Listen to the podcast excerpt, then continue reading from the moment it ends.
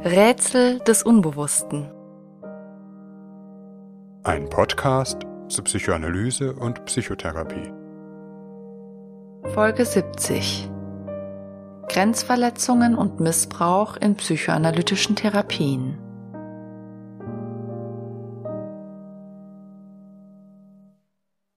In dieser Folge werden wir uns mit dem schwierigen Feld von Grenzverletzungen und Missbrauch in Psychotherapien beschäftigen. Wer nach der Folge das Thema noch vertiefen möchte, für die oder den haben wir eine Nachbesprechung aufgenommen. In dieser werden wir unter anderem konkrete Therapiesituationen und Fragen besprechen, etwa ob man mit seinem Therapeut befreundet sein kann oder wie man mit Liebesgefühlen in Therapien umgeht oder was man tun kann, wenn man eine Grenzverletzung bemerkt. Die Nachbesprechung ist über unsere Förderplattform Patreon zugänglich. Den Link und eine Themenliste findet ihr im Anhang der Folge. Patreon ist eine digitale Plattform, auf der ihr Kreative, zum Beispiel euren Lieblingspodcast, mit einem monatlichen Beitrag fördern könnt. Als Dankeschön bekommt ihr Zugang zu unterschiedlichen Bonusinhalten. Dort findet ihr unter anderem eine Gesprächsreihe zu berühmten Psychoanalytikern, Bonusfolgen, zum Beispiel über die Psychoanalyse von Farben, sowie die Skripte zu allen Folgen. Unser Podcast ist ein Herzensprojekt, das wir in vollständiger Eigenarbeit herstellen. Wir freuen uns sehr, wenn ihr uns auf diese oder eine andere Weise unterstützt. Carl Gustav Jung, Georg Rodek, Masud Khan, Karen Horney, Wilhelm Reich. Die Liste berühmter Persönlichkeiten in der Geschichte der Psychoanalyse, die sich Grenzverletzungen an ihren Patienten schuldig gemacht haben, ist bedrückend lang. Bis zum heutigen Tag machen immer wieder Skandale von übergriffigen Therapeuten Schlagzeilen.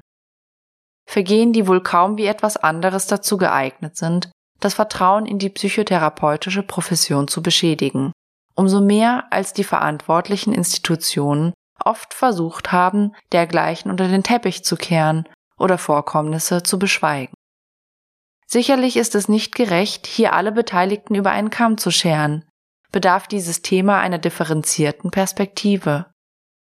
In der Frühzeit der Psychotherapie gab es zum Teil noch wenig Bewusstsein über die Besonderheiten einer therapeutischen Beziehung, obwohl bereits Freud die sogenannte Abstinenzregel für psychoanalytische Therapien etabliert hatte. Das heißt, die prinzipielle Unvereinbarkeit einer therapeutischen mit einer sexuellen Beziehung zwischen Therapeuten und Patienten. Es sollte aber fast ein Jahrhundert dauern, bis dieses Prinzip in Deutschland auch einen juristischen Rahmen erhalten hat. Oftmals, aber nicht ausschließlich handelt es sich bei Grenzverletzungen um Fälle sexuellen Missbrauchs, etwa wenn ein oft ja männlicher Psychoanalytiker sexuellen Verkehr mit einer Patientin hat, manchmal daraufhin auch eine anhaltende Liebesbeziehung aufnimmt. Übergriffe weiblicher Therapeuten kommen aber ebenso vor, auch wenn sie seltener thematisiert werden. Ein häufiges Thema sind auch Grenzverletzungen innerhalb psychoanalytischer Institutionen, also etwa von Lehrtherapeuten gegenüber den Nachwuchstherapeuten. Wie wir hören werden, sind dies aber nur Extremfälle von Grenzverletzungen.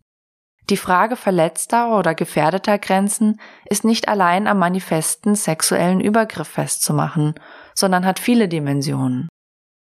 Einige Grenzverletzungen entstehen aufgrund einer besonders destruktiven Persönlichkeit des übergriffigen Therapeuten oder Therapeutin, sozusagen ein Täter, der den Therapeutenberuf systematisch für seine kriminellen Neigungen missbraucht, nicht selten mit einer narzisstischen Persönlichkeitsstruktur. Doch das erklärt längst nicht alle Grenzverletzungen. Viele Grenzverletzungen erwachsen aus einer Beziehungsdynamik in der Therapie, ohne dass der Therapeut oder die Therapeutin von vornherein missbräuchliche Absichten hat. Die Grenzverletzung ist dann nicht ein geplantes Verbrechen, sondern vollzieht sich in einem zunehmenden Aufweichen des therapeutischen Rahmens, ein slippery slope von grenzwertigem Verhalten, aus dem schließlich eine manifeste Grenzverletzung oder missbräuchliches Handeln wird. Jede Psychotherapie und vielleicht Psychoanalyse im Besonderen beschreibt ein mitunter verwirrendes Zwischenreich zwischen Intimität und Distanziertheit, verwickelt werden und Abstand halten. Die Gefühle von Therapeuten sind dabei kein Störfaktor, sondern gehören essentiell zu einer Therapie. Umso wichtiger ist es, die Grenzen einer therapeutischen Begegnung klar vor Augen zu haben, was immer die Aufgabe von Therapeuten, nicht von Patienten ist. Deshalb gibt es keine Entschuldigung oder Rechtfertigung für Grenzverletzungen, egal wie intensiv die therapeutische Beziehung ist oder ob Patienten dies eventuell sogar selbst wünschen, wovon wir gleich noch hören werden. Worin bestehen die Grenzen in einer Psychoanalyse und wo beginnt eine Grenzverletzung? Wie kommt es zu solchen Grenzverletzungen? Woran lassen sie sich frühzeitig erkennen und wie lassen sie sich verhindern? Und was lässt sich daraus über die Psychologie von Machtverhältnissen in zwischenmenschlichen Beziehungen lernen, das auch für andere gesellschaftliche Bereiche Gültigkeit hat? Seit einer Reform des Strafgesetzes im Jahr 1998 stehen psychotherapeutische Beziehungen unter einem besonderen Schutz. Untersagt es etwa, dass Therapeuten unter Ausnutzung des Behandlungsverhältnisses eine sexuelle Beziehung zu Patienten aufnehmen, wobei es nicht darauf ankommt, ob der sexuelle Kontakt einvernehmlich ist. Üblicherweise gilt die Regel bis mindestens zwei Jahre nach Therapieende, wobei selbst dies durchaus problematisch sein kann. Überhaupt verbietet sich für eine professionelle therapeutische Begegnung privater Kontakt außerhalb der Therapiestunden. Therapeut und Patient sollten vor der Therapie keine bedeutsame private Beziehung pflegen und auch während der Therapie keine aufnehmen. Darüber hinaus legt die Berufsordnung der Psychotherapeutenkammern bestimmte Linien fest, die in Psychotherapien nicht überschritten werden dürfen. Etwa Patienten nicht auf ungebührliche Weise zu beschimpfen, unter Druck zu setzen oder die Stunden willkürlich zu verkürzen. Ein wichtiger Punkt ist auch die therapeutische Schweigepflicht, die nur in äußersten Notsituationen, etwa zur Verhinderung eines Suizids, aufgehoben werden darf. Dieser therapeutische Rahmen wird in seriösen Therapien strikt gehandhabt, was manchmal unverständlich scheint oder geradezu zwanghaft, aber eine eminente Bedeutung hat. Denn therapeutische Beziehungen sind keine gewöhnlichen Beziehungen, wie wir sie aus dem Alltag kennen, wenn wir abends bei einem Glas Bier einer Kneipenbekanntschaft unsere Sorgen klagen, von unseren Ehekonflikten erzählen oder unsere heimlichen Wünsche beichten, dann ist es zwar ärgerlich, aber in den meisten Fällen keine Straftat, wenn unsere Bekanntschaft unser Geheimnis gleich dem nächsten besten Saufkumpanen auf die Nase bindet. Auch nicht, wenn unser Gegenüber dabei einschläft oder sich gelangweilt davonmacht. In einem persönlichen Gespräch ist es zudem geradewegs Teil der Normalität, dass beide Beteiligten etwas von sich preisgeben. Vertraulichkeit in persönlichen Beziehungen, zum Beispiel Freundschaften, entsteht ja nicht selten dadurch, dass man seine Sorgen und Geheimnisse miteinander teilt, die Waage der Vertraulichkeiten sozusagen stets einigermaßen ausgeglichen ist, jeder in einem ähnlichen Ausmaß Einblick in die Intimitäten des anderen hat. Nicht so in einer Psychotherapie. Die Besonderheit einer Therapie besteht darin, dass der therapeutische Raum ganz den Patienten zur Verfügung steht, für ihre Anliegen, Konflikte, Wünsche, Ängste. Das heißt nicht, dass ein Therapeut alles mitmachen muss, was ein Patient in diesen Raum einbringt. Es heißt aber wohl, dass die eigenen Angelegenheiten von Therapeuten, deren eigene innere Konflikte, Wünsche und Bedürfnisse nicht in eine Therapie gehören. Dies ist der Kern der therapeutischen Abstinenzregel, von der wir auch in Folge 20 bereits gehört haben. Diese ist nicht nur eine moralische Forderung, sondern auch notwendig, damit sich überhaupt ein therapeutischer Prozess entfalten kann. In Therapien kann nur deshalb alles an Wünschen und Sehnsüchten, Ängsten und Gedanken ausgesprochen werden, auch solche, die den Therapeuten vielleicht direkt betreffen, weil Patienten die Sicherheit haben dürfen, dass nichts davon konkrete Realität wird. Nicht zuletzt jener berühmte Satz der Künstlerin Jenny Holzer rechnet dabei zum Bestand der vertrauensvollen Öffnung in einer Therapie. Protect me from what I want. In psychoanalytischen Therapien wird gesprochen, nicht gehandelt. Darauf beruht die Einzigartigkeit des freien Dialogs in einer Psychoanalyse, wobei die Abstinenzregel auch eine Grenze setzt, die schmerzen kann. Nicht zuletzt setzt sie eine Asymmetrie in der Beziehung, ein grundlegendes Ungleichgewicht. Patienten bekommen zwar den therapeutischen Raum für sich, aber das heißt auch, einer gibt vieles von sich preis, der andere kaum etwas. Allein daraus erwächst Therapeuten schon eine machtvolle Position, die durch das Behandlungssetting erzeugt ist und sich innerhalb dessen auch nicht vollständig vermeiden lässt. Doch dieses Ungleichgewicht besteht ausschließlich zum Zweck der Therapie und darf niemals für nicht therapeutische Zwecke missbraucht werden. Das persönliche Interesse des Therapeuten ist gewissermaßen mit der Bezahlung der Stunde abgegolten, während kostenlose Extrastunden und Bonusbehandlungen bereits ein bedenkliches Alarmzeichen sind, von speziellen Settings in bestimmten Notsituationen einmal abgesehen, die vorher aber klar abgestimmt und benannt werden müssen. Das ist der professionelle Rahmen einer Therapie. Im Übrigen gilt dieser Rahmen auch für Patienten, dürfen auch Therapeutinnen und Therapeuten eine Grenze zu ihrem Privatleben ziehen, die zu achten ebenfalls Teil des gemeinsamen Arbeitsbündnisses ist. Auch in diese Richtungen kommen Grenzverletzungen vor. Und es fällt Therapeuten manchmal schwer, sich abzugrenzen, etwa aus dem Gefühl, keine Zurückweisung erteilen zu dürfen oder alles in ein therapeutisches Verstehen integrieren zu sollen. Wobei hier Therapeuten unterschiedliche Grenzlinien ziehen und ja in der Regel nicht in einer vergleichbar abhängigen Position sind. Therapeuten sind keine Heiligen, sondern gehen einem Beruf nach. Natürlich darf ein Therapeut auch Sympathie für seine Patienten und Freude bei der Arbeit empfinden, etwas für sich persönlich aus den Stunden mitnehmen. Aber er darf niemals die Therapiestunde für dieses Interesse verwenden, etwa um über Dinge zu sprechen, die ihn zum Beispiel privat gerade beschäftigen und eigentlich nichts mit der Patientin oder dem Patienten zu tun haben.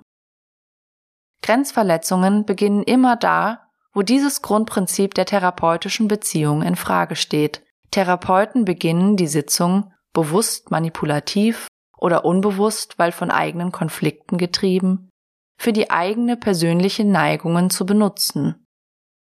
Hier ist das Wort Missbrauch am Platz, denn der Therapeut oder die Therapeutin benutzt die Therapie für etwas, für das sie nicht da ist, missbraucht das Vertrauen und die abhängige Position, in der sich Patienten befinden. In loser Reihung lassen sich etwa folgende Formen missbräuchlichen therapeutischen Handelns nennen. Tatsächlich handelt es sich dabei nicht immer im juristischen Sinne um strafbare Grenzverletzungen, die aber trotzdem ein missbräuchliches Handeln in der Therapie beschreiben. Erstens Missbrauch des therapeutischen Geheimnisses.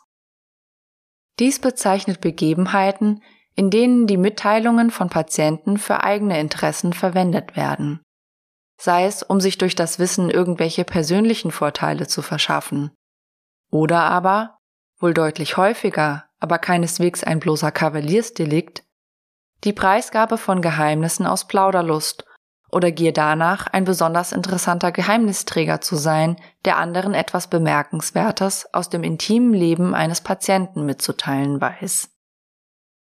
Psychotherapien sind aber keine Quelle für Gossip. Etwas aus Therapien zu erzählen, ist letztlich nur unter definierten Bedingungen statthaft. Dies gilt vor allem dann, wenn persönliche Informationen preisgegeben werden, die Patienten für andere identifizierbar machen könnten. Auch für wissenschaftliche Publikationen von Fallgeschichten gibt es klare ethische Vorschriften. Ist dies etwa nur mit der Einwilligung eines Patienten möglich oder bedarf einer strikten Anonymisierung, die Rückschlüsse auf die reale Person auch für das nähere Umfeld unmöglich macht? Zweitens materieller Missbrauch. Wenn Therapeuten ihre Patienten für eigene materielle Interessen ausnutzen. Es gibt Fälle, in denen Therapeuten Patienten als Putzkraft im eigenen Haushalt oder als Sekretär einstellen oder sich unangemessen hohe Honorare zahlen lassen. Die Grenzverletzung beginnt aber schon bei vermeintlich unscheinbaren Ersuchen, etwa die eigene wissenschaftliche Arbeit gegenlesen zu lassen, ein Buch aus der Bibliothek zu besorgen, einen persönlichen Kontakt zu einem Bekannten herzustellen oder ähnliches. Patienten können aus verschiedenen Gründen große Schwierigkeiten haben, sich von solchen oder weiterreichenden Anliegen abzugrenzen, selbst wenn es ihnen unangenehm ist. Eine spezielle Frage betrifft die Rolle von Geschenken in Therapien, womit wir uns in der Nachbesprechung beschäftigen werden. Drittens ideologischer Missbrauch. Dies kann offene Indoktrinationsversuche betreffen, etwa wenn Therapeuten Patienten von bestimmten politischen Einstellungen überzeugen wollen. Meist vollzieht sich ideologischer Missbrauch aber subtil. Die Therapeutin oder der Therapeut hat bestimmte feststehende Überzeugungen, die auf eine manipulative Weise in die Therapie einbringt, vielleicht durchaus im Gefühl, das moralisch Richtige zu tun. Meist geht es um Themen, die für Therapeuten eine hohe emotionale Bedeutung haben, in der einen oder anderen Weise die eigene Identität berühren. In alle denkbaren Richtungen können Therapien in einen ideologischen Missbrauch führen, etwa wenn Therapeuten aus ideologischen, politischen oder vermeintlich moralischen Gründen Patienten in die eine oder andere Entscheidung zu lenken versuchen, sozusagen ihre eigene Weltsicht im Therapieraum installieren, statt Patienten zu helfen, die eigene Wahrheit zu finden. Oder aber das eigene Verfahren betreffen. Wenn es nicht sein darf, dass das psychoanalytische Arbeiten für einen Patienten nicht hilfreich ist, stellt sich keine Besserung ein, liegt es dann etwa daran, dass es Patienten nicht richtig machen oder eben Widerstand leisten. Meist mündet dies in einem Zirkel. Eine scheiternde Psychoanalyse kann nur noch mit mehr Psychoanalyse, mehr Stunden beantwortet werden. Dies berührt einen Punkt, der allerdings schwer mit einer allgemeingültigen Regel zu belegen ist. Denn natürlich gibt es in Therapien Situationen, in denen das Hemmnis für einen therapeutischen Fortschritt nicht im therapeutischen Vorgehen liegt, sondern tatsächlich in einem Widerstand, wie wir in Folge 25 gehört haben. Die entscheidende Frage ist aber, wie dies im Therapiegespräch verhandelt wird. Missbräuchliche Therapeuten beharren etwa auf einer wissenden Position, argumentieren nicht im Sinne eines abwägenden Dialogs, sondern versuchen, die eigene Position auf autoritäre oder manipulative Weise durchzusetzen. Ich bin der Therapeut, Sie der Patient. Ich weiß es, Sie nicht. So sehr ein Feststecken, ausbleibende Besserung oder zeitweilige Verschlechterung der Symptomatik in bestimmten Phasen zu einem normalen therapeutischen Prozess gehören können. Zur Professionalität eines Therapeuten gehört es eben auch, immer auch das eigene Vorgehen und das eigene Verfahren in Frage zu stellen. Es für möglich zu halten, dass man vielleicht wirklich nicht das Richtige für den Patienten tut, so sehr man sich bemüht. Kritische Selbstreflexion ist das Grundprinzip der Psychoanalyse. Und das gilt eben auch für Therapeuten. Sicherlich gibt es viele therapeutische Situationen, in denen eine solche Grenzziehung zwischen eigener Positionierung und professioneller therapeutischer Haltung nicht so leicht möglich ist. Etwa wenn Patienten sich rassistisch oder antisemitisch äußern. Dies ist aber meist eher eine Frage der Behandlungstechnik als eine Frage des ideologischen Missbrauchs und verdiente eine eigene Betrachtung. Viertens Emotionaler Missbrauch. Emotionaler Missbrauch liegt im weitesten Sinne vor, wenn Therapeuten die Therapiesitzung benutzen, um eigene Bedürfnisse zu erfüllen oder eigene Gefühle zu regulieren, wobei es auch hier sehr viele Ausprägungen geben kann. Vom missgünstigen Therapeuten, der aus Neidgefühlen die Beziehungen und Entwicklungen des Patienten hemmt, bis hin zum Therapeuten, der Therapiesitzungen im Grunde zur Selbstheilung benutzt. Gerade für Letzteres ist Kennzeichen, dass Therapeuten beginnen, von ihren eigenen Schwierigkeiten, Sorgen oder anderen intimen Details zu sprechen. Auch hier kommt es auf das Ausmaß an. Ein Therapeut darf durchaus in einer Stunde erzählen, dass er sich über das schlechte Wetter geärgert hat.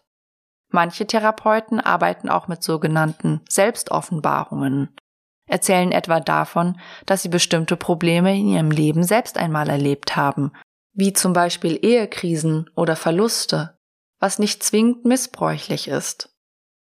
Entscheidend ist dabei, ob das, was ein Therapeut von sich berichtet, in irgendeiner Weise noch unverdaut ist, in diesem Sinne ein akutes emotionales Problem für ihn darstellt und er die Stunde nutzt, um eigene Gefühle loszuwerden. Oder aber in der Form, dass in seiner privaten Mitteilung eine mehr oder weniger bewusste Beziehungsbotschaft enthalten ist, die den therapeutischen Rahmen verletzt, etwa der Wunsch nach Bestätigung oder Entlastung oder ein kumpelhaftes Verbünden mit dem Patienten, zum Beispiel nach dem Prinzip wir beiden Frauen gegen die blöden Ehemänner. Natürlich kann es zu Situationen kommen, in denen die eigene Betroffenheit eines Therapeuten oder einer Therapeutin Überhand gewinnt. Etwa wenn Therapeuten nach einem Trauerfall im eigenen Umfeld in den darauffolgenden Sitzungen leicht aus der Fassung geraten, vielleicht bei einem traurigen Thema die Tränen nicht zurückhalten können. Oder aber das Thema eines Patienten wühlt ein Stück eigener Lebensgeschichte auf, berührt mit plötzlicher Stärke eine eigene Wunde solche Erfahrungen macht wohl jeder Therapeut in seiner Laufbahn, und es muss sich dabei nicht um etwas Schädliches für die Therapie handeln. Manche Patienten berichten, dass so eine Situation für sie sogar hilfreich war. Den Therapeuten einmal als Mensch mit eigener Betroffenheit und eigenen Tränen zu sehen. Therapeuten sollten nicht aus Angst vor den eigenen Gefühlen und einem vermeintlichen Kontrollverlust ihre Emotionalität in Therapiestunden absperren. Denn das therapeutische Mitfühlen ist letztlich das, was in einer Therapie heilsam ist. Je mehr aber unverarbeitete eigene Themen eine Rolle spielen, Therapeuten sozusagen dauerhaft die eigene Trauer, den eigenen Schmerz in die Therapie bringen, desto mehr handelt es sich um eine Grenzverletzung. Hier in Form einer Parentifizierung, die Rollenverteilung kehrt sich um. Patienten gewinnen das Gefühl, sich in den Stunden um die Belange des Therapeuten kümmern zu müssen, ihn trösten, bestätigen oder mit Mitteilungen zurückhalten zu sollen, die dem Therapeuten oder der Therapeutin wehtun könnten. Was, wie jede Form der Parentifizierung, eine Überforderung ist, nicht selten in tragischer Wiederholung der Lebensgeschichte von Patienten, zuletzt ein Missbrauch der Stunde, die für die Nöte der Patienten da sein sollten. Jeder Therapeut und jede Therapeutin sollte bei eigenen lebensgeschichtlichen Belastungen abwägen, ob er oder sie im Augenblick in der Lage ist, einen professionellen therapeutischen Rahmen aufrechtzuerhalten und gegebenenfalls eine Pause einlegen. Im Übrigen stellt auch eine laxe Handhabung des therapeutischen Dialogs eine Grenzverletzung dar etwa wenn Therapeuten die Stunde systematisch benutzen, um über ein Allerweltsthema oder interessante philosophische Fragen zu plaudern, weil sie aus Überforderung oder aus anderen Gründen keine Lust haben, sich auf die emotionalen Inhalte einzulassen.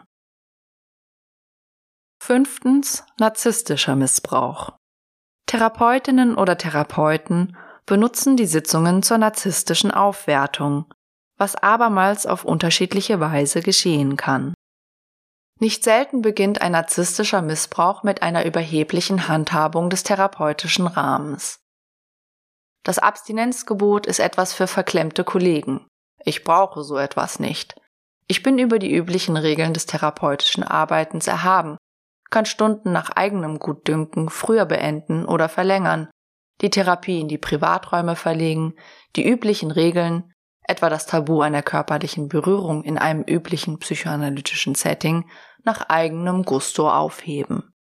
Oftmals wird ein solches therapeutisches Handeln als unkonventionelle Methode rationalisiert, das von anderen nur aus Missgunst oder Borniertheit kritisiert wird. Oder aber Therapeuten verwenden die Stunden dazu, von Patienten immer zu Bestätigung und Bewunderung für das eigene Selbst einzuwerben. Die Sitzung dient in Wahrheit dazu, Applaus für die eigene Grandiosität zu ernten. Der Therapeut oder die Therapeutin ist vielleicht tatsächlich erst einmal gewinnend, vielleicht besonders großzügig, schenkt extra Zeit, extra Stunden, setzt sich in besonderer Weise für die Belange eines Patienten ein, ist vielleicht sogar schmeichelnd, lobend, charmant. Meist ist diese Form der Zuwendung aber nicht nachhaltig, weil sie nicht wirklich auf das Problem des Patienten bezogen ist, sondern dem eigenen Selbst dient. Untrügliches Kennzeichen einer narzisstischen Dynamik ist, dass eine Zurückweisung durch Patienten nicht ertragen wird. Ähnlich wie in einer narzisstischen Beziehung provozieren Zurückweisungen eine ganz andere Seite im Therapeuten. Therapeuten werden mit einem Mal drohend, abwertend, wenn Patienten ein bestimmtes Vorgehen in Frage stellen oder die Therapie sogar beenden wollen, nach dem bekannten narzisstischen Muster, den anderen klein zu machen, um ihn unter Kontrolle zu halten, damit er sich nicht lösen kann. Nach dem Motto, du bist viel zu krank, um ohne Therapie, das heißt ohne mich, weiterzumachen. Gerade die Kenntnis vieler intimer Details aus dem Leben eines Patienten gibt einem narzisstischen Therapeuten hier bedenkliche Machtmittel in die Hand. Bis hin zu offenen Drohungen, wie etwa in Lehrtherapien nicht nur einmal geschehen, das weitere Vorankommen zu hindern, Bericht bei Kollegen zu erstatten und so fort, wenn der Lehranalysant es wagt, sich aus der therapeutischen Beziehung zu lösen. Ein Umstand, der in den meisten psychoanalytischen Institutionen durch ein striktes Non-Reporting-System gemildert ist.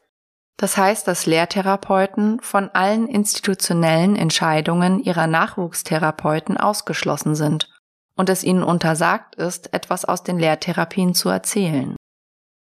Von einer subtileren Variante narzisstischer Grenzverletzung, die oftmals mit einem sogenannten Helferkomplex einhergeht, werden wir gleich noch hören. Sechstens sexueller Missbrauch. Auch für sexuellen Missbrauch in Psychotherapien kann es sehr unterschiedliche Motive und Konstellationen geben. Meist kulminieren im sexuellen Übergriff unterschiedliche psychologische, nicht selten narzisstische Motive. Sadistischer oder perverser Art das Allmachtsgefühl, eine unterlegene Person vollständig unter die Macht des eigenen Wollens gebracht zu haben alle Grenzen sprengen, das Verbotene tun zu können. Oder auch die einzige und in jeder Hinsicht ausschließliche Person für den Patienten zu sein, sozusagen ein göttlicher Liebhaber, Vater, Mutter, Freund in einem, regressive Verschmelzungsfantasien auslebend. In der Literatur wird auch immer wieder der sogenannte Pygmalion-Komplex diskutiert. Die narzisstisch grundierte Neigung, nur das lieben zu können, was man in einer gewissen Hinsicht selbst erschaffen hat, beziehungsweise zu erschaffen haben glaubt. Der Lehrer den Schüler, der Meister den Lehrling, der alte Weise die junge Unerfahrene, der Analytiker seinen oder seine Analysanden. Sexueller Verkehr kann als manipulative Zudringlichkeit erfolgen, gegen die sich Patienten nicht abgrenzen können, gerade vielleicht, weil sie in ihrer Lebensgeschichte ähnliche Erfahrungen gemacht haben, das Nein sagen, zurückweisen, eigentlich erst in der Therapie lernen müssten. Sexueller Verkehr kann auch vermeintlich einvernehmlich sein, sich aus einer schrittweisen Annäherung und Auflösung des Rahmens ergeben, in manchen Fällen in einer andauernden Liebesbeziehung münden. Auch hierbei handelt es sich um einen Missbrauch, geht es immer um eine missbräuchliche Handhabung der therapeutischen Beziehung. Wie kommt es nun zu derartigen Grenzverletzungen und Missbrauch? Das ist eine Frage, die sich schwer pauschal beantworten lässt, da es sich stets um eine individuelle Geschichte handelt. Die Rolle psychoanalytischer Institutionen und die gruppenpsychologischen Dynamiken im Zusammenhang mit Missbrauchsfällen verdiente dabei eine eigene ausführliche Betrachtung, wobei wir hier auf unser weiterführendes Literaturverzeichnis im Anhang der Folge verweisen.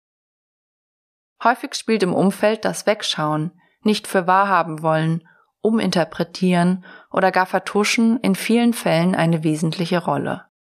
Denn oftmals erzeugen missbräuchliche Therapeuten durchaus Irritationen in ihrem professionellen Umfeld, fallen auf durch seltsame Falldarstellungen, grenzwertige Äußerungen, bedenkliche Rückmeldungen durch Patienten, die zu Kollegen gewechselt sind, oder direkte Beschwerden bei der psychoanalytischen Institution.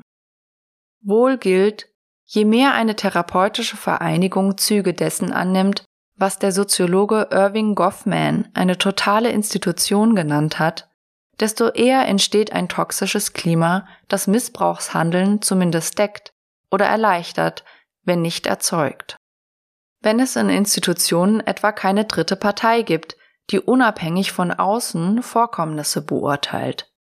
sich des Weiteren die Institution selbst kontrollieren und sanktionieren soll, sich damit Täter und Richter oftmals in gegenseitigen Abhängigkeitsverhältnissen befinden, miteinander bekannt, verstrickt, manchmal sogar dieselbe Person sind. Oder der Schutz der Institution und der eigenen Überzeugungen, etwa des guten Rufs der Psychoanalyse, über dem Wohl möglicher Missbrauchsopfer steht. Unter solchen Bedingungen ist es wohl nicht nur einmal vorgekommen, dass sich die Institution am Ende mit dem Täter solidarisiert. Zum Beispiel Missbrauchsberichte von Patienten als Fantasien oder auffällige Therapieverläufe durch die vermeintliche Schwere der Erkrankung erklärt werden. Umso wichtiger ist es, das Nachfragen und Hinschauen zu institutionalisieren, nicht der persönlichen Courage von Einzelnen zu überlassen. Dies sollte etwa in Form von unabhängigen Ethikkommissionen erfolgen, die in den meisten psychotherapeutischen und analytischen Verbänden mittlerweile etabliert sind. Das Durchbrechen institutioneller Zirkel des Schweigens und Verleugnens ist insofern von besonderer Bedeutung, als bekannt ist, dass Grenzverletzungen in Therapien oftmals transgenerational weitergegeben werden missbräuchliche Therapeuten etwa in ihren Lehrtherapien häufig selbst Grenzverletzungen erfahren haben. Der totalen Institution korrespondiert schließlich die totale Theorie. Denksysteme, die in sich geschlossen sind, alles zu erklären scheinen, Widerspruch als Bestätigung integrieren, keine Infragestellung des eigenen Selbst zulassen, letztlich um die unverrückbare Annahme kreisen, dass man immer im Recht ist. Redliches psychoanalytisches Denken darf sich in dieser Hinsicht durchaus an der methodischen Selbstkritik des wissenschaftlichen Empirismus orientieren, in dessen Zentrum die entscheidende Frage steht, wenn meine Annahme nicht stimmt, woran würde ich das merken? In vielen Fällen greifen in einer Missbrauchsdynamik institutionelle, persönliche und situative Faktoren ineinander. Therapeuten, die aufgrund einer narzisstischen Persönlichkeitsstruktur oder einer manifesten sexuellen Perversion sozusagen im Vorhinein schon eine Täterstruktur aufweisen, sind vielleicht der Extremfall. Oftmals auch kenntlich daran, dass sich bestimmte Missbrauchstaten stereotyp wiederholen, keineswegs aus einer spezifischen Beziehungsdynamik in einer Therapie heraus entstehen oder auf diese beschränkt sind. Nicht immer aber gibt es ein von vornherein rücksichtsloses oder verbrecherisches Motiv. Vielleicht sogar im Gegenteil. Nicht wenige Grenzverletzungen entstehen wohl aus einer folgenreichen Missdeutung dessen, was in jeder Therapie eine Rolle spielt. Die Gefühle, die zwischen Patient und Therapeut entstehen können.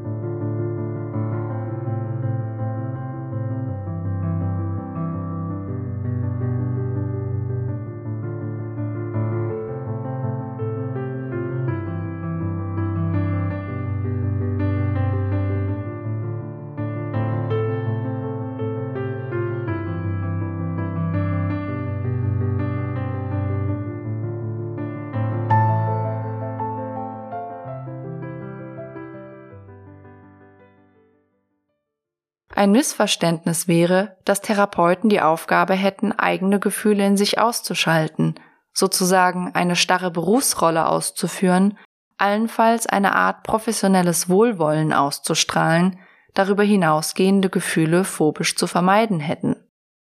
In einer Therapie begegnen sich zwei Menschen auf eine sehr besondere und einmalige Art und Weise, und die Gefühle, die in dieser Begegnung entstehen, haben etwas mit den beteiligten Personen zu tun. Nur wenn Patienten fühlen können, dass sie mit ihrer eigenen Person gemeint sind und nicht ein beliebiger Fall unter Fällen, an die der Therapeut eine schematische Freundlichkeit, sozusagen programmierte Smileys, gleich verteilt, kann so etwas wie eine echte emotionale Bezogenheit entstehen. In aller Vorsicht verstanden ist es sogar etwas Wichtiges, dass sich Patienten auf eine therapeutische Weise geliebt fühlen. Und umgekehrt verletzend, wenn man das Gefühl hat, sich vor einem Sprechapparat geöffnet zu haben, der jedem Patienten das Gleiche sagt. Im Grunde ist es eine Heilung durch Liebe. So sagt ein berühmtes Freud-Zitat. Liebe ist die Basis jeder psychischen Entwicklung, und deshalb sollten Therapeuten keine Angst vor der Liebe haben, denn das hieße nichts anderes als Angst vor den Patienten und nicht zuletzt vor sich selbst zu haben. Aber was ist mit Liebe in psychoanalytischen Therapien gemeint? Wann ist sie förderlich? Wann wird sie übergriffig? Die Antwort fällt leichter, wenn es sich um Gefühle handelt, die eine gewisse elterlich liebevolle Färbung haben.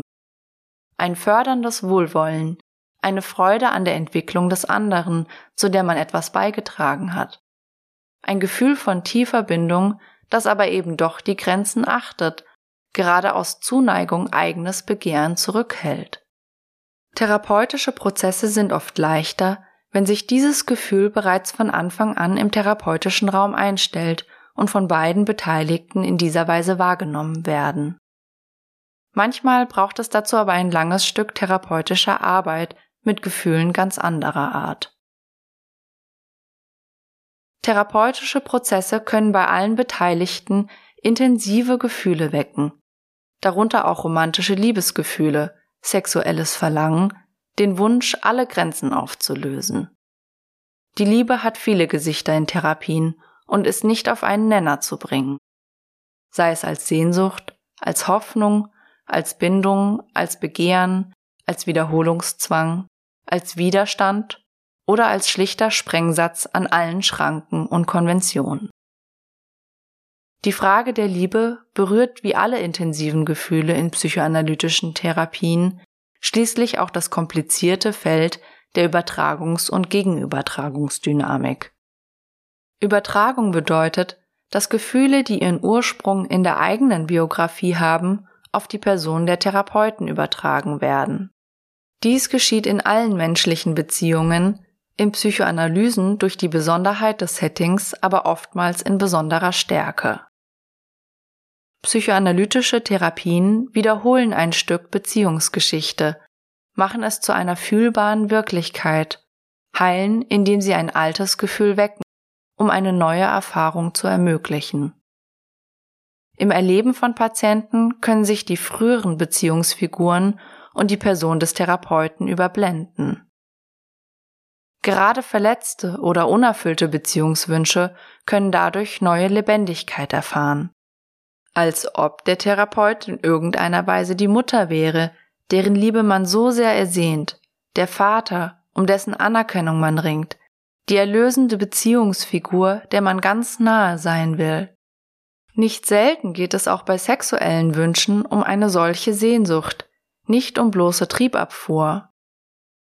In vielen Fällen ist eigentlich eine Sprache der Zärtlichkeit gemeint, die sich des Dialekts der Leidenschaft bedient wovon wir auch schon einmal in Folge 51 gehört haben. Allein aus diesen Gefühlen heraus kann zeitweilig eine starke Abhängigkeit gegenüber dem Therapeuten entstehen. Daran ist nichts Schlechtes oder Böses, sondern kann mit einer professionellen therapeutischen Handhabung tatsächlich zu einer Entwicklung beitragen. Doch dieser Punkt ist entscheidend. Therapeuten werden von ihren Patienten als Übertragungsfiguren geliebt, nicht um ihrer Persönlichkeit willen. Was mitunter verwirrend und nicht immer klar zu trennen ist. Umso mehr, je unschärfer die Grenze ist, die der Therapeut zwischen seiner Privatperson und seiner therapeutischen Rolle zieht.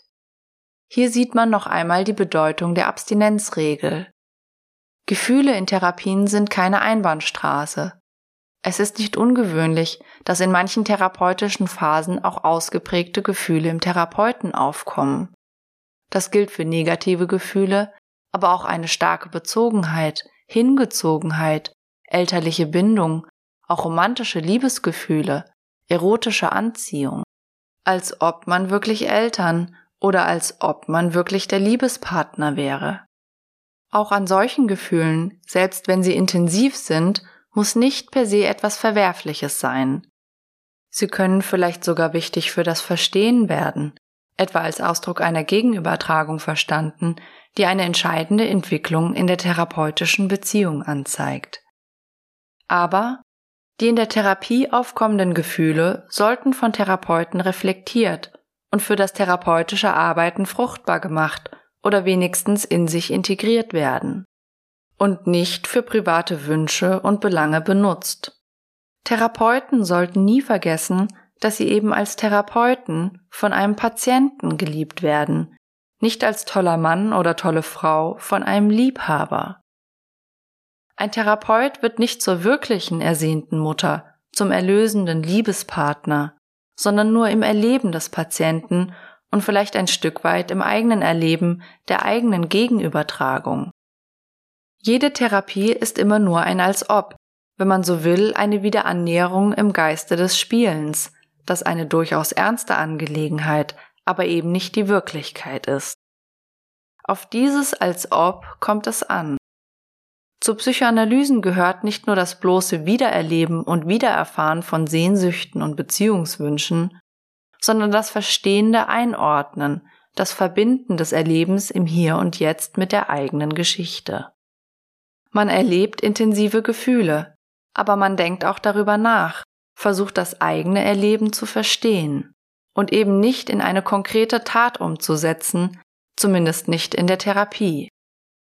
Hierzu kann essentiell auch das Thema Versagung und Frustration gehören, was zunächst einmal sehr schmerzhaft sein kann. Die Tatsache, dass eine therapeutische Beziehung Grenzen hat. Manchen Patienten fällt es sehr schwer, diesen als Ob-Charakter einer Therapie wahrzunehmen und die Ebenen stets zu differenzieren. Es ist auch nicht ungewöhnlich, dass gerade in intensiven Therapieprozessen Patienten das Gefühl für dieses als ob zeitweilig verlieren können, in der Person des Therapeuten wirklich den ersehnten und erhofften Erlöser sehen, zu dem man alle Grenzen aufheben, ihn mit Leib und Seele haben will und mit all dem, was er ist. Therapeut, Privatperson, Vater, Mutter, Liebespartner. Die Grenze zwischen dem, was Therapie ist, und dem, was echte Liebe, können im Empfinden verschwimmen, weshalb der grenzensetzenden Funktion des therapeutischen Rahmens hier eine umso größere Bedeutung zukommt. Patienten dürfen dieses Gefühl für das als Ob verlieren, niemals aber Therapeuten.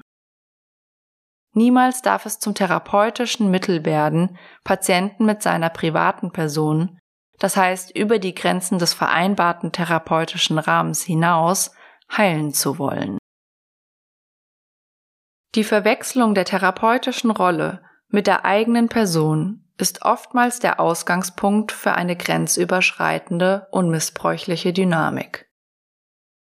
Verstehen Therapeuten das, ich brauche dich, ich liebe dich, ich kann nicht ohne dich, zu sehr auf die eigene private Person bezogen, kommt es zu folgenreichen Missinterpretationen. Oftmals setzt die Reflexion der Übertragungs-Gegenübertragungsdynamik aus, wird nicht mehr gefragt, wer wird hier eigentlich geliebt, gesucht, begehrt, wen glaube ich hier eigentlich zu lieben, zu suchen, begehren. Im Zuge einer grenzüberschreitenden Dynamik gibt es hier wohl immer auch ein zumindest unbewusstes Entgegenkommen von Seiten des Therapeuten, ein durchaus motiviertes Missverstehen. Etwa im Zuge einer Rettungsfantasie mit einem verdeckten narzisstischen Motiv. Ja, ich bin es wirklich. Ich bin wirklich die Person, die dich retten, heilen, erlösen kann. Im Übrigen nur ich mit meiner Persönlichkeit und keine andere Person, Klinik oder privates Umfeld. Mit der Konsequenz, ich darf mich dem Wunsch und Begehren des anderen nicht entziehen, denn dann müsste ich den anderen enttäuschen, ihm eine Grenze setzen, wäre nicht mehr das perfekte Gegenüber, der allversorgende Helfer, sondern nur ein Therapeut, der nicht alle Wünsche erfüllen kann. Therapeuten müssen es aber ertragen, auch versagende und unvollkommene Personen zu sein, die auch negative Gefühle auf sich ziehen. Letztlich geht es bei vielen Grenzverletzungen und missbräuchlichen Handlungen durch Therapeuten darum, eine eigene Wunde zu heilen. Grenzüberschreitende Therapeuten tragen wohl nicht selten selbst eine Verletzung in sich, die nicht ausreichend bewältigt ist. In der Fachsprache hat sich hierfür der Begriff Wounded Healer etabliert. Das sehnsüchtige Begehren, das im therapeutischen Raum entsteht, rührt hier auch an eine Sehnsucht im Therapeuten.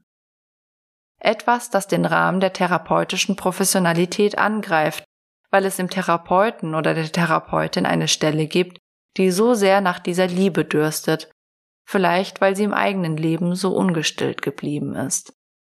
Oder aber es besteht ein unbewältigter Konflikt mit dem eigenen Älterwerden, die Sehnsucht, etwa in einem jüngeren, attraktiven Patienten, jenes Begehrtwerden wiederzufinden, das man verloren zu haben glaubt. Natürlich dürfen Therapeuten eigene lebensgeschichtliche Verwundungen haben. Aus der Erfahrung des eigenen Schmerzes erwächst schließlich auch so etwas wie echte Empathie. Es müssen aber überwundene und integrierte Erfahrungen sein, die nicht als offene Konflikte in der therapeutischen Beziehung spuken.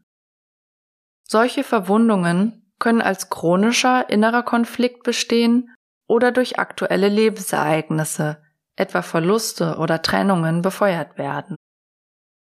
Zur therapeutischen Professionalität gehört aber, dergleichen zu reflektieren und erst weiterzuarbeiten, wenn man den professionellen Rahmen wieder halten kann. Zu dem Wissen, was man kann, gehört immer auch das Wissen, was man nicht kann. Deshalb sind eigene Verletzungen und Krisen auch keine Entschuldigung für grenzverletzendes oder missbräuchliches Handeln. Es wäre indes zu einseitig formuliert, dass das grenzüberschreitende Begehren von Patienten stets Ursache, gewissermaßen die Versuchung wäre, auf die Therapeuten unter bestimmten Umständen hineinfallen. Missbräuchliche Therapeuten reagieren nicht nur auf Wünsche von Patienten, sondern können diese unbewusst wecken etwa durch eine unklare Handhabung des therapeutischen Rahmens. Als gäbe es doch ein Türchen in dieser Grenze, und lange schleicht eine missbräuchliche Dynamik vielleicht um dieses Türchen herum.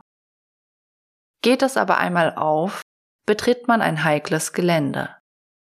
Hier kann es zu jenem Slippery Slope, einem allmählichen Aufschaukelungsprozess kommen, der den therapeutischen Rahmen außer Kraft setzt leichte Grenzüberschreitungen, kostenfreie Extrastunden, private Telefonate, mehrdeutige Bemerkungen, Flirts, intime und nicht mehr ganz angemessene Gefühlsmitteilungen, vielleicht vermeintlich zufällige Berührungen, private Einladungen von Seiten des Therapeuten. Das muss nicht immer im sexuellen Übergriff münden, kann es aber, hat in jedem Fall nichts mehr mit einer seriösen Psychotherapie zu tun. Es wird auch bei leichten Grenzüberschreitungen und einem Wandeln in der grauen Zone zunehmend unklar, ob noch eine Therapie stattfindet oder ein privater oder gar erotischer Kontakt entsteht, beziehungsweise wo hier eigentlich die Grenze verläuft. Je mehr Therapeuten dies nicht mehr klar für sich selbst differenzieren können, desto größer das Risiko eines manifesten Übergriffs. Gerade Patienten mit einer traumatischen Beziehungsgeschichte können dieser Annäherung von Therapeuten oftmals wenig entgegensetzen und sich abgrenzen, und es ist auch nicht ihre Aufgabe. Die Folgen für Patienten sind gravierend. Oftmals wiederholt sich die traumatische Vergangenheit in der missbräuchlichen therapeutischen Beziehung. Wieder werde ich ausgenutzt, überschreiten Elternfiguren Grenzen, Sucht jemand an mir seine Bedürfnisse zu befriedigen, liebt mich jemand nicht so, dass ich mich entwickeln kann, sondern so, dass dessen eigene Sehnsucht befriedigt wird. Wieder kann ich nicht unterscheiden, was ich möchte und brauche und was etwas ist, auf das ich mich einlasse, weil ich glaube, dass der andere es möchte. Machen Patienten die Erfahrung, dass nicht einmal in Psychotherapien ein solcher schützender Raum entstehen kann, in dem diese Fragen geklärt werden können, bricht oftmals eine weitere Brücke in dem Weltvertrauen und folgt eine Verfestigung oder Verschlechterung der Symptomatik. Es gibt genügend Beispiele dafür, dass auch eine lange Selbsterfahrung in der Therapieausbildung keine Garantie dafür ist, missbräuchlichem Handeln vorzubeugen. Eigene Konflikte zu bewältigen bleibt eine lebenslange Aufgabe für Therapeuten. Solange der Therapeutenberuf in Beziehungsarbeit besteht und nicht im bloßen Ausführen formalisierter Interventionen, ist er deshalb immer auch eine Herausforderung an das eigene Selbst. Dennoch sollte die Einhaltung und Reflexion von ethischen Grenzen nicht dem einzelnen Therapeuten überlassen bleiben, sondern immer auch einen institutionellen Rahmen haben. Hierzu möchten wir abschließend einige Prinzipien beschreiben, die im Vorbeugen und Aufarbeiten von Grenzverletzungen wichtig sein können. An vielen Orten entsprechen diese zumindest teilweise ja auch schon der gelebten Realität. Links zu den Ethikkommissionen und ethischen Richtlinien psychoanalytischer Dachverbände sowie weiterführende Literatur haben wir den Shownotes beigefügt. Festlegung klarer Grenzen und ethischer Standards für Therapien, die allen Therapeuten und Auszubildenden bekannt sein müssen. Diese Richtlinien sollten auch für Patienten und Nicht-Experten leicht auffindbar und gut verständlich sein. Einrichten unabhängiger Stellen, die ethische Grenzverletzungen untersuchen. Diese sollten sich mit psychoanalytischen Therapieprozessen auskennen, die Vorkommnisse aber nicht psychoanalytisch deuten, sondern in Bezug auf ihren möglichen Wahrheitsgehalt beurteilen. Ethikkommissionen sollten entsprechende Sanktionsmöglichkeiten haben und gegebenenfalls mit juristischen Stellen zusammenarbeiten. Patienten sollten von einer unabhängigen Stelle zu Beginn von Therapien über ethische Richtlinien und die Existenz und Erreichbarkeit von Beschwerdestellen informiert werden, die niedrigschwellig und anonym kontaktierbar sind. Beratungsstellen, an die sich Therapeuten niedrigschwellig wenden können, wenn diese in Bezug auf das eigene ethische Handeln unsicher werden oder Grenzverletzungen begangen haben bzw. Grenzverletzungen bei Kollegen beobachten und sich dort ebenfalls zunächst anonym beraten lassen können. Dies gilt auch für Therapeuten in Ausbildung. Betreffend die Kultur in Institutionen und der therapeutischen Ausbildung. Schaffung institutionalisierter Räume. Seminare, Fortbildungen, Intervisionen, in denen über ethische Fragen in der eigenen Arbeit regelmäßig gesprochen wird, auch nach Ausbildungsende. Striktes Non-Reporting. Entkopplung von Selbsterfahrungstherapien von jeglichen institutionellen Entscheidungen, etwa über die Eignung eines Auszubildenden. Die Schweigepflicht eines Lehrtherapeuten gilt auch für seine Lehrtherapien ohne Ausnahmen. Aufheben autoritärer Strukturen, die auf persönlicher Abhängigkeit beruhen, hin zu demokratischen Verfassungen innerhalb von Institutionen. Transparenz in Bezug auf die Frage, wie Prüfungsleistungen in Ausbildungen bewertet werden, auch wenn das therapeutische Arbeiten sich nicht vollständig objektiv messen lässt, sollte Kritik und Rückmeldung auch nicht ausschließlich von der subjektiven Einschätzung der Prüfer abhängig sein. Die Prüfer sollten ebenfalls bestimmten Prinzipien und festgelegten Kriterien unterworfen sein. Orientierung am Ideal eines geschützten, angstfreien Raums, in dem man offen über die eigenen Gedanken, Gefühle und Unsicherheiten sprechen kann mit der Bereitschaft darüber auch nachzudenken und sein Handeln zu ändern. Statt das Ideal eines perfekten Therapeuten, der auf alles eine Antwort weiß und über Fehler erhaben ist. Wer Angst hat, versteckt seine Unsicherheit und kann sich gerade an dieser Stelle nicht entwickeln. Wahrscheinlich trägt eine Entängstigung des Sprechens viel mehr zu einer Bereitschaft zur Selbsthinterfragung bei, als die Etablierung eines moralischen Rigorismus oder tugendhaften Jargons, was nichts anderes bedeutet, als die Schattenseite in den Keller zu sperren, wo sie, wie alles Verdrängte, auf ihre Wiederkehr harrt.